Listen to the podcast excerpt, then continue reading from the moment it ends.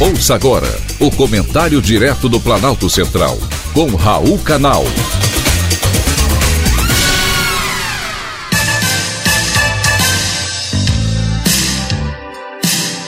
Queridos ouvintes e atentos escutantes, assunto de hoje: privatização da Eletrobras. Estamos perto de a Eletrobras ser vendida à iniciativa privada? Eu acredito que sim o Senado aprovou a medida provisória que abre caminho para a privatização da estatal. Mas as alterações feitas no texto, que foi encaminhado pelo governo federal, estão preocupando e muito.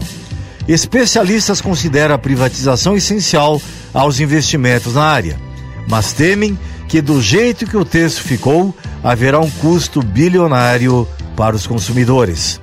Uma das mudanças no texto aprovado no Senado, exige a contratação de termoelétricas a gás em redutos eleitorais onde não há gasodutos. A maior parte das localidades onde as térmicas serão instaladas não conta com reservas de gás ou infraestrutura de transporte, o que representa um custo bilionário na construção de gasodutos, que vai ser paga naturalmente por você, consumidor.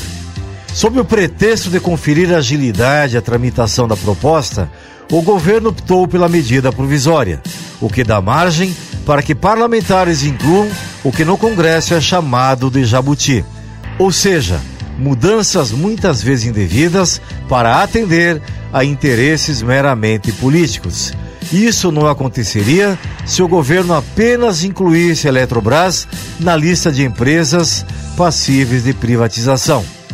O projeto aprovado pelo Senado, ao invés de ajudar o governo, só vai dificultar a venda da empresa e pode levar a inúmeras impugnações judiciais.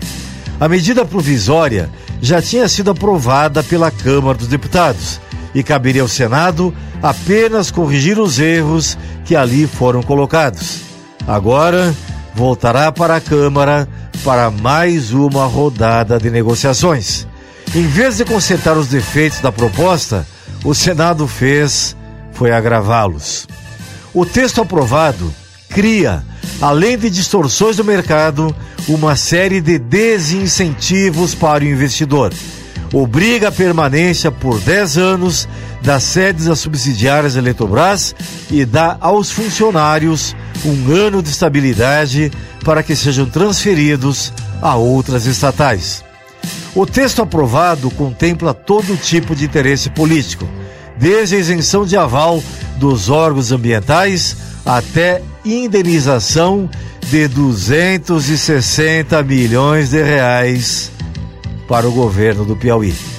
Caberá ao presidente Jair Bolsonaro vetar o que afugenta os investidores, se quiser que a privatização da Eletrobras seja bem sucedida e de interesse para o Brasil. Foi um privilégio ter conversado com você.